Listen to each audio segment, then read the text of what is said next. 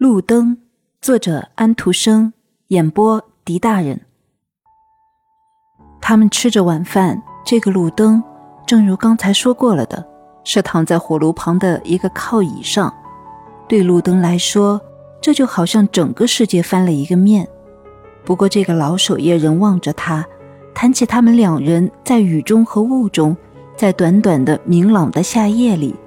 在那雪花纷飞、使人想要回到地窖里的家去的那些生活经历，这时候老路灯的头脑就变得清醒起来，那些生活又清清楚楚地在他面前出现。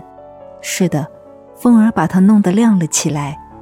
这对老人是很朴素和勤俭的，他们没有浪费过一分钟。在星期日下午，他们总是拿出一两本书来读。一般说来，总是游记一类的读物。老头高声地朗读着关于非洲、关于藏有大森林和野象的故事，老太太总是注意地听着，同时偷偷地望着那对作为花盆的泥像。我几乎像是亲眼看到过一样，他说道。这时，路灯特别希望他身体里能有一根蜡烛燃着。好叫这老太太像她一样，能把一切东西都看得清清楚楚。那些枝桠交叉在一起的高大的树，骑在马上的裸体的黑人，用又宽又笨的脚在芦苇和灌木上踩过去，一群一群的象。如果我没有蜡烛，那么我的机能又有什么用呢？路灯叹了一口气，他们只有清油和牛油烛，这个不成。有一天，地窖里有了一扎蜡烛头，顶上的那几根蜡烛被点着了。最小的那几根，老太太要在做针线活的时候用来擦线。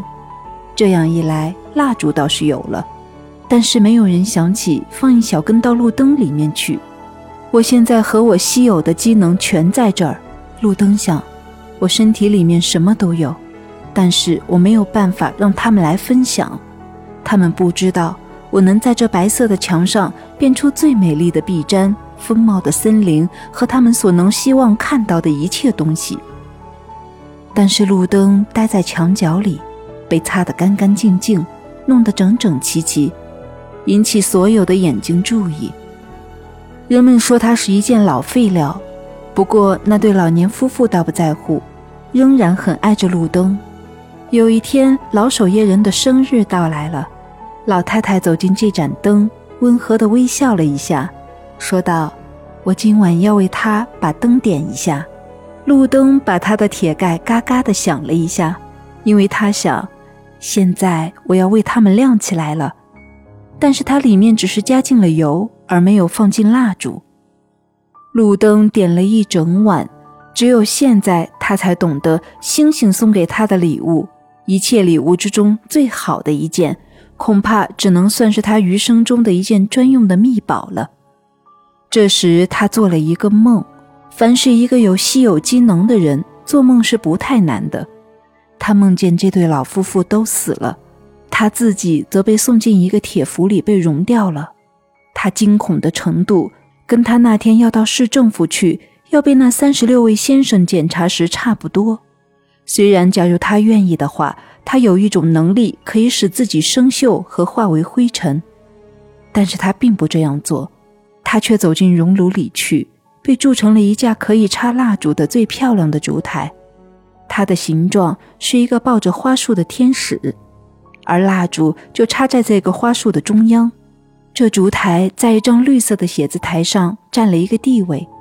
这房间是非常舒适的，房间里有许多书籍。墙上挂着许多名画，这是一个诗人的房间。他所想的和写的东西都在他的周围展开。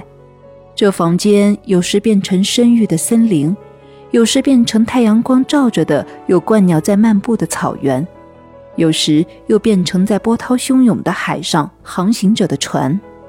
我有多么奇妙的机能啊！老路灯醒来的时候说道：“我几乎想要融化了。”不成，只要这对老夫妇还活着，我绝不能这样做。他们因为我是一个路灯才爱我，我像他们的一个孩子。他们擦洗我，喂我油吃。现在情况好得像整个维也纳会议。这真是一件了不起的事情。